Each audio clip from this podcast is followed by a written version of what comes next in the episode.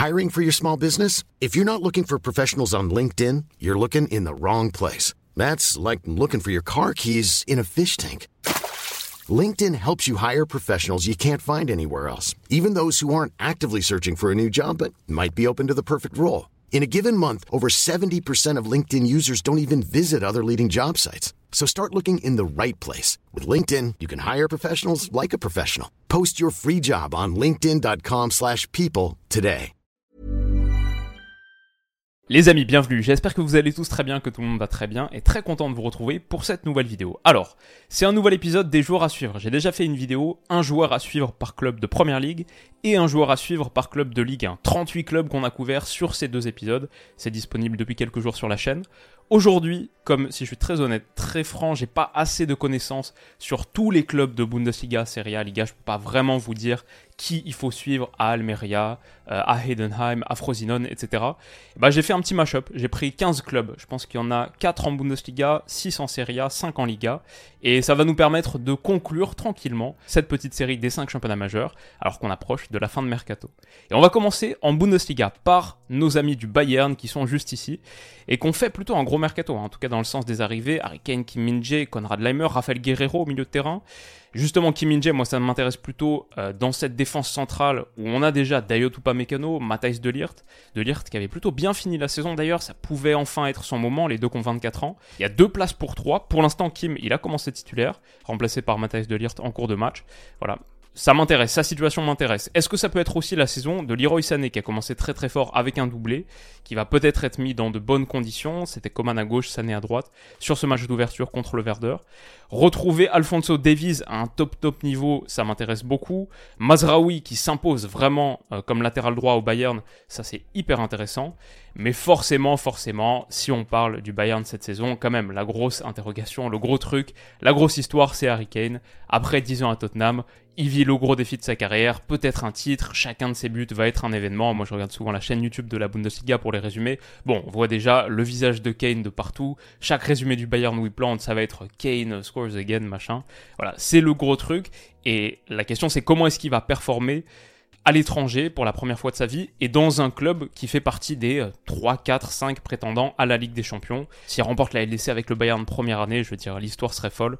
Donc évidemment, on va suivre les premiers pas de Kane en Allemagne. Dortmund maintenant. Alors, du côté de Dortmund, un transfert qui m'intéresse pas mal, c'est l'arrivée de Rami Bensebani ici pour pallier justement au départ de Rafael Guerrero. Il y a Marcel Zabitzer qui est arrivé également. Est-ce qu'il peut retrouver le niveau qu'il avait à Leipzig plutôt que ce qu'il a montré au Bayern? Dans ce cas-là, ça pourrait être intéressant. Doniel Malen, est-ce que c'est sa saison? Il a marqué en ouverture. Adeyemi, est-ce qu'il aura un petit peu de temps de jeu plus que l'année dernière? Il y a le petit Julien Duranville qui est grave à surveiller. Alors il est blessé là, mais 17 ans. Est-ce qu'il est euh, le futur crack de Bundesliga, le petit belge Julien Duranville? Et pareil, Moukoko, bon, qui est maintenant un petit peu plus référencé, mais est-ce qu'il peut vraiment vivre la saison de l'explosion, de l'éclosion définitive?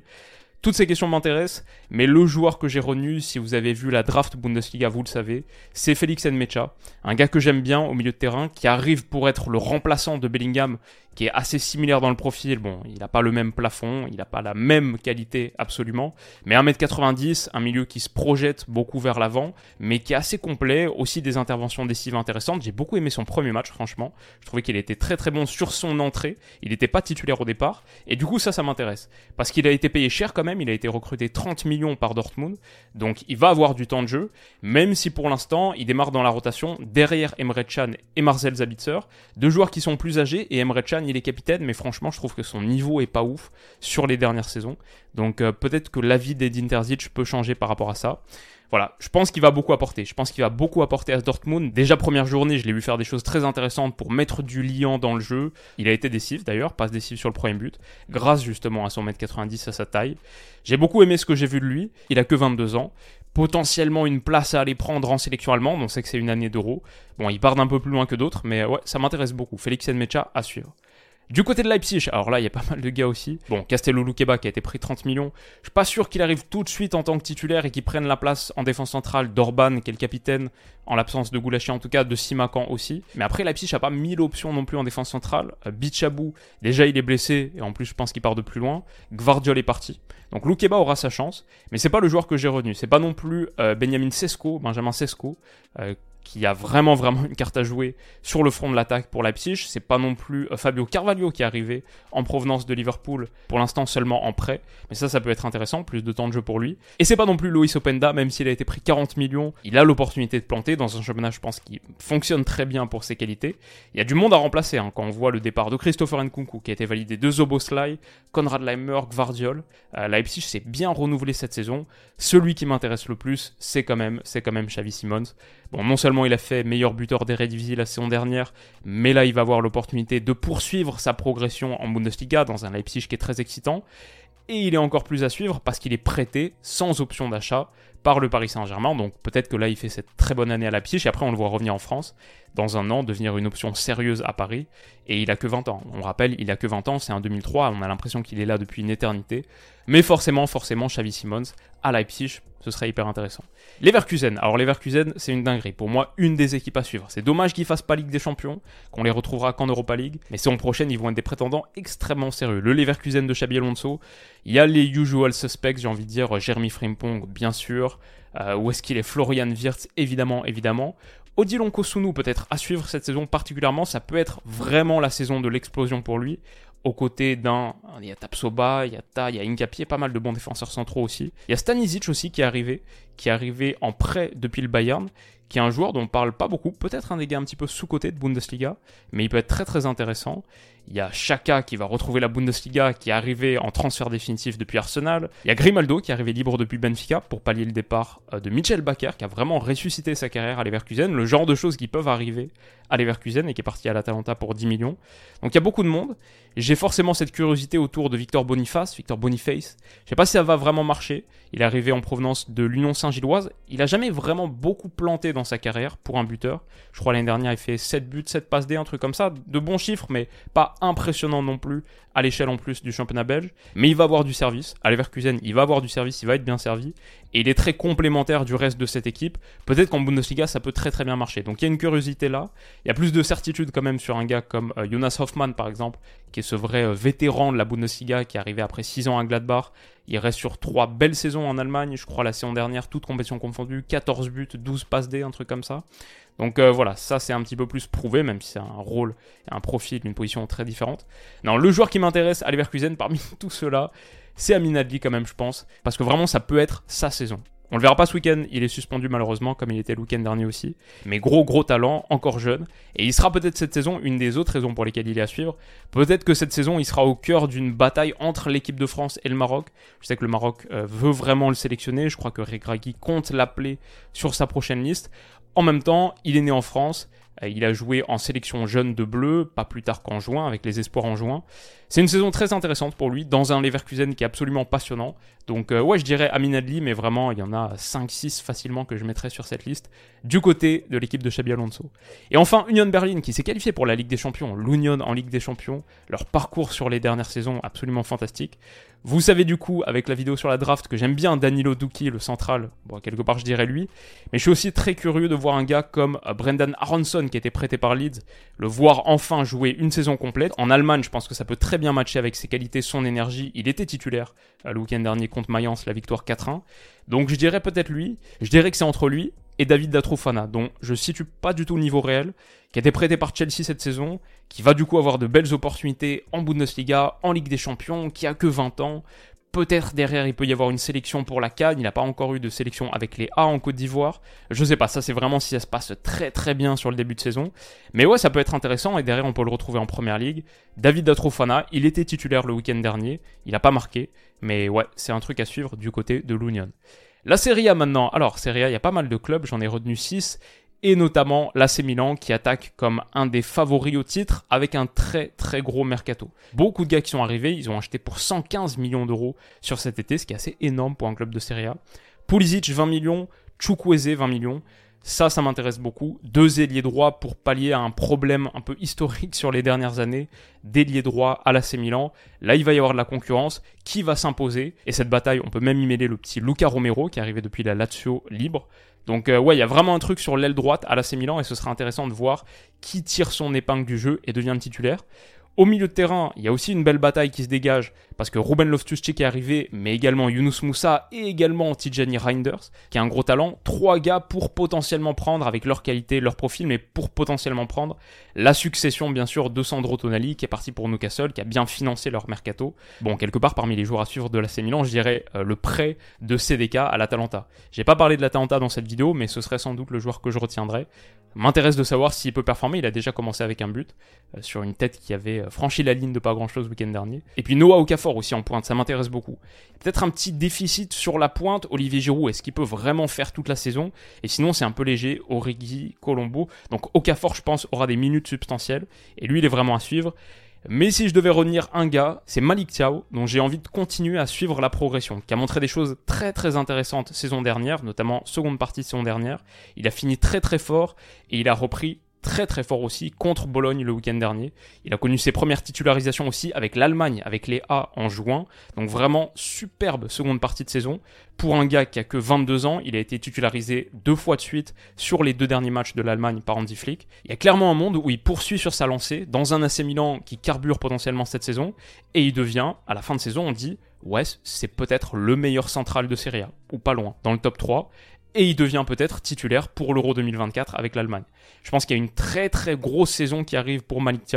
Elle va tellement peser dans sa carrière et elle peut être celle, euh, je vais pas dire de l'éclosion, il a déjà éclos, mais de la percée top top niveau un des meilleurs défenseurs centraux de la planète, c'est possible pour ce gars-là. L'Inter, alors du côté de l'Inter, il y a eu pas mal de recrues aussi. Yann Zomer pour remplacer André Onana, qu'est-ce que ça va donner?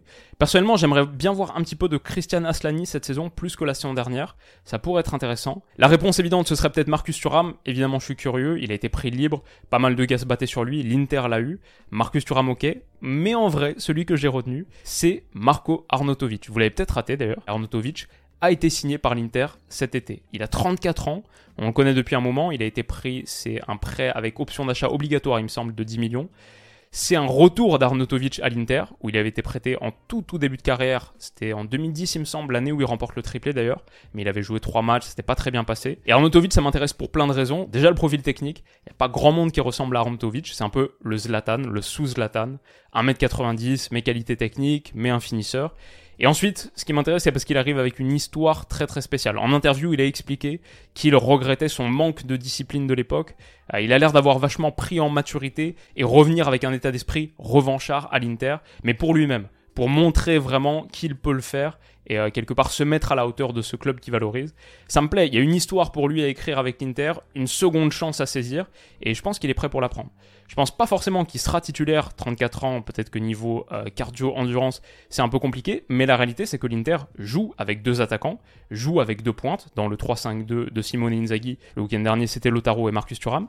Il joue avec deux pointes, et avec les départs cet été d'Edin Zeko, de Romelu Lukaku, de Joaquin Correa aussi qui a rejoint l'OM, bah finalement pour une équipe qui joue avec deux pointes, ils ont vraiment que trois attaquants dans leur effectif.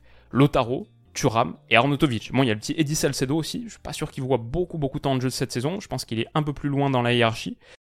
Euh, ouais, alors petite pause, juste j'ajoute depuis le montage qu'Alexis Sanchez est très très proche de signer à l'Inter. J'ai vu ça là, ça vient de tomber il y a quelques minutes. Donc potentiellement 5 avant-centres pour l'Inter et un petit peu plus de concurrence pour Arnautovic. Mais voilà, je pense qu'Arnautovic, il va avoir mécaniquement du temps de jeu. Et il en a déjà eu. Il est rentré ce week-end contre Monza, première journée de Serie A week-end dernier. Très bonne entrée, passe décisive, quelques mouvements intéressants, dans la plupart des bons coups. J'ai beaucoup aimé ce que j'ai vu d'Arnautovic sur cette première journée, de l'état d'esprit, le profil qui peut être très utile, notamment en Serie A. Ouais, je dirais attention, petite pièce comme ça à mettre sur Arnautovic, on verra cette saison, ce sera intéressant à suivre. La Juve, alors la Juve qui est dans une situation euh, périlleuse, difficile, notamment financièrement, ils n'ont pas pu prendre grand monde, euh, c'est un club qui est en grande difficulté. Est-ce que Paul Pogba, un peu à l'image de ce club, peut avoir une résurgence? Est-ce que physiquement il peut tenir Si oui, ce serait fantastique, surtout sur cette saison 2023-2024, saison d'euro, mais j'ai un petit peu de mal à y croire. Il y a Chiesa qui est bien revenu de ses soucis de blessure. Fin de saison dernière, toute fin de saison dernière, il était pas mal. Là, il commence assez bien aussi avec un but. Quand il est sur patte, c'est peut-être le joueur clé, le joueur star de la Juve, le joueur clé, le joueur star de l'Italie, pas loin en tout cas. Et avec l'Euro 2024 qui arrive, pour lui aussi, cette saison, elle est très intéressante. Il y a des petits jeunes euh, sur lesquels j'ai envie de garder un œil. Évidemment, Nicolo Fagioli, on a Fabio Miretti, l'anglais Samuel Ealing Jr., le turc Kenan Yildiz, tout jeune, de la réserve, qui est entré en cours de match la dernière fois. Mais peut-être que celui qui est le plus intéressant, c'est Andrea Cambiasso, qui lui aussi a joué, qui était titulaire première journée. Revient d'un très bon prêt à Bologne la saison dernière. C'est un latéral gauche sur le papier, mais en vrai un peu milieu central aussi. D'ailleurs, je l'aime bien en interview, il parle euh, du fait qu'il étudie Thomas Partey Arsenal, John Stones qui rentre un petit peu plus à l'intérieur comme ces gars-là. Ça m'a l'air d'être un vrai student of the game comme on dit en anglais et euh, une bonne mentalité, assez jeune, qui commence à avoir des minutes intéressantes et qui va peut-être être titulaire à la Juve cette saison. Donc ouais, gardez un œil sur Andrea Cambiasso. Naples, alors Naples, ils n'ont pas pris grand monde. C'est un mercato un peu juste pour eux. Mais ils ont gardé Kfara, ils ont gardé Victor Osimhen, ils ont gardé Zambo Anguissa. Franchement, très déçu qu'ils aient pas pu prendre finalement le petit Gabri Vega. Ça aurait été trop cool de le voir en Serie A, niveau Ligue des Champions, avec plus d'exposition. Mais bon, voilà, c'est comme ça. Donc euh, je dirais peut-être Ozymen, le voir continuer à empiler les buts, bon c'est pas mal. Euh, il y a le petit Jens Kajust euh, qui est arrivé donc depuis Reims qu'ils ont recruté pour 12 millions d'euros. Il était titulaire week-end dernier mais il est sorti à la mi-temps. Zambo est rentré, je pense que Zambo va progressivement reprendre sa place. Lobotka et Zelinski sont restés donc je suis pas sûr qu'il ait beaucoup beaucoup de temps de jeu. Sinon il y a Kvara, après une année lumière on attend désormais la saison la confirmation, peut-être un petit peu comme Mitoma à Brighton, qui est en train de le montrer cette saison. Donc euh, Yakfara, mais sinon je vais dire en vrai pour Naples, je vais tricher un peu et je vais dire le gros joueur qu'ils vont prendre. Parce qu'ils vont prendre quelqu'un forcément. S'ils étaient prêts à mettre 40 sur Gabri Vega, 30-40 j'entendais. J'entends parler aussi d'une offre à 45 pour Coupe Miners potentiellement. Un gros milieu va arriver à Naples, donc euh, ce sera lui, mon joueur à suivre. Et enfin, pour conclure en Italie, on a l'Ice Rome et la Lazio. L'Ice Rome, déjà, on a Evan Endika qui a choisi la Lazio, qui était au centre de pas mal de convoitises parce qu'il était agent libre. Donc pourquoi pas? Il y a Renato Sanchez aussi qui est prêté par le PSG. Sardar Azmoun qui va arriver, gardez un œil là-dessus. Andrea Bellotti qui a planté un doublé pour son tout premier match. Pas mal. Et on a des petits jeunes, euh, Eduardo Bové par exemple, pourquoi pas, euh, Nicolas Zalewski, le polonais, euh, très très intéressant. Mais je pense que mon choix va se porter sur Oussem Aouar. Mon billet lyonnais fait que je vais me porter sur Oussem Aouar qui a été titulaire première journée, qui a appris l'italien très vite sur ses derniers mois à Lyon. On l'a vu faire cette interview. Donc je pense qu'il arrive avec une envie renouvelée de relancer, ressusciter sa carrière. Et en plus, il y a la canne à aller chercher. Il a connu ses premières capes avec l'Algérie il n'y a pas longtemps.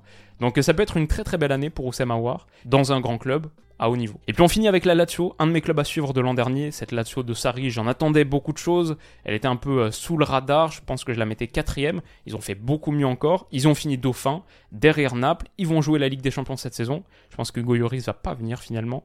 Mais euh, ouais, qu'est-ce qu'ils vont faire? Ils ont mal commencé avec une défaite en ouverture. Ils ont perdu Sergei Milinkovic-Savic qui est parti à Al-Hilal en Arabie Saoudite. Mais on va les retrouver en Ligue des Champions. Ils ont recruté finalement pas mal de gars. Tati Castellanos 15 millions, Gustav Isaksen 12 millions, quelques prises ici et là. Gendouzi va peut-être arriver aussi aux dernières nouvelles. Celui que j'ai envie de suivre, c'est Daichi Kamada. Je pense que c'est un beau coup de prendre Daichi Kamada libre pour la Lazio et qui peut apporter beaucoup de choses à cette équipe. Un petit peu plus de créativité encore dans un secteur offensif qui manquait un petit peu de but. C'était un petit peu le truc de la saison dernière pour la Lazio. Donc euh, ouais, Daichi Kamada et ça conclut notre tour de la Serie A. On finit donc en Liga, en Espagne, et là j'ai retenu 4 clubs, les 4 qui sont en Ligue des Champions. D'abord la Real Sociedad, là c'est pas facile, franchement il y a 2-3 gars, il y a Oumar Sadik, dont Stan parlait l'autre jour, qui va enfin vivre sa saison complète, ça avait bien démarré pour lui, et puis après il y avait eu cette grosse blessure. Donc ouais franchement il m'en a fait un portrait euh, assez attractif, on va le croire, et on va suivre Oumar Sadik avec attention. Mohamed Alicho aussi, pour une saison d'arrivée en Espagne, euh, c'était un petit peu timide, il a eu moins de 600 minutes en Liga. Je pense que ça reste un bon talent, il a eu que des bouts de match pour l'instant, est-ce qu'il aura plus d'opportunités pour le à suivre. La retraite forcée de David Silva, ça c'était assez triste, et ils ont eu besoin d'un supplément créatif. Bah ils l'ont eu en prenant Arsène Zakarian, le grand espoir russe, peut-être un des coups du mercato, un des transferts les plus sous-cotés. Franchement, j'aurais dit lui, j'ai vraiment vraiment hâte de voir ce que ça va donner à la Real Sociedad. C'est la seule prise qu'ils ont fait vraiment qui leur a coûté de l'argent, tout le reste c'est des prêts ou des arrivées libres. J'aurais dit lui, mais en vrai, j'aime bien les recrues, mais j'aime bien aussi les saisons de confirmation parce que souvent c'est les saisons de véritable explosion et j'ai l'impression que c'est parti très très fort pour Takekubo. La Real Sociedad qui est pas mal pour relancer les grands espoirs qui finalement deviennent plus que des grands espoirs à l'image de Martino Odegaard il y a quelques années. Kubo, ça pourrait prendre une trajectoire similaire à la Real Sociedad. Déjà un but, une passe des premières journées de Liga. On va le voir en Ligue des Champions, ça, ça va être passionnant. Et euh, je pense qu'il a vraiment franchi un cap dans son jeu, pris encore plus de maturité, de volume. On le voit un petit peu partout maintenant quand on regarde la Real Sociedad. Ça pourrait être une belle année pour lui. On entend parler depuis un moment, donc c'est pas un nouveau nom, mais ça pourrait être un nouveau nom à ce niveau-là. L'Atlético Madrid, je suis pas hyper inspiré. Euh, Chalar qui a été recruté, mais ça fait un moment qu'on n'entend plus trop parler. Il va pas partir titulaire, je pense. Euh, Il y a Memphis, pourquoi pas, qui a lancé sa saison avec euh, un but assez lunaire. Peut-être que le joueur que je vais retenir, c'est euh, Rodrigo Riquelme. Je l'avais pris dans ma draft Liga justement avec Stan, sur l'aile gauche. Il sort d'une très très belle saison en prêt à Gironne, et j'espère qu'il aura sa chance. C'est un de mes joueurs à suivre en Liga. Je suis pas convaincu que Simeone va lui donner tant de minutes que ça. Il faudra qu'il saisisse ses opportunités. Potentiellement une place à prendre en Espagne. Il a 15 caps avec la sélection espoir. On verra. On verra pour Roro. Mais je le mettrai à suivre du côté de l'Atlético. Et Real Madrid, enfin, on finit avec Real et Barça. Au Real, pas mal de monde. Fran Garcia qui est arrivé et qui montre déjà beaucoup, beaucoup de choses. Qui va être très important pour le Real sur ce côté gauche. Kepa, forcément, pour prendre la relève de Courtois, malheureusement, qui s'est fait les croisés, grave, grave blessure, qui reviendra que seconde partie de saison, bien tard, s'il revient. Donc euh, Kepa, Kepa au Real, c'est quand même assez intéressant. Et sinon, le choix facile, bon, bah c'est Jude Bellingham, on en parle beaucoup. Le Real va pas recruter plus de joueurs, Ancelotti l'a dit, donc a priori, pas de Bappé, pas de neuf. Donc euh, dans ce système, dans cette animation, il n'y a que vraiment Bellingham qui peut apporter des choses dans la profondeur, dans ce rôle de faux neuf, une présence axiale pour décrocher, participer au jeu, mais aussi pour finir. On a vu ses déplacements dans la surface, on en a parlé. Voilà, ça va être une saison euh, très importante pour Bellingham. C'est un des coups de l'été.